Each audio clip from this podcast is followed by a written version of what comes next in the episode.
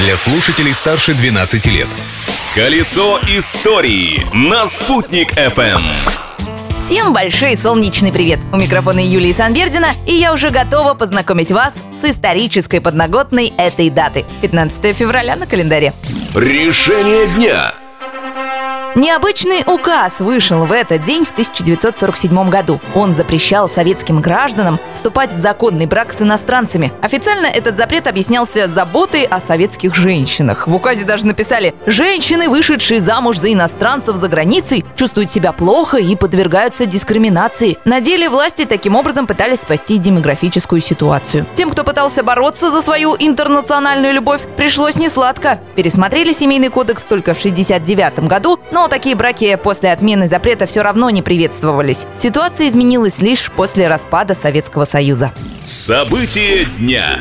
15 февраля 2013 года произошло падение Челябинского метеорита. По оценкам НАСА, это самое большое из небесных тел, падавших на Землю после Тунгусского метеорита. След от падения Челябинского метеорита расчертил небо даже над нашей республикой. Личность дня. А еще в этот день, в 1906 году, родился Муса Джалиль, татарский поэт, военный корреспондент и единственный в нашей стране писатель, одновременно удостоенный двух высших государственных наград – Ленинской премии по литературе и звание Герой Советского Союза.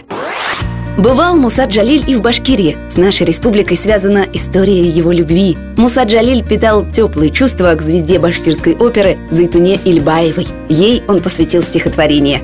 Девушка с Демы, пусть мы расстались Верь, что любовь моя глубока Помни о ней, живи, не печались Как голубая Дема река и хоть женился Муса Джалиль на другой, но светлые чувства к Зайтуне сберег до последних дней. Символично, на улице, носящая имя Мусы Джалиля, находится именно в Демском районе Уфы.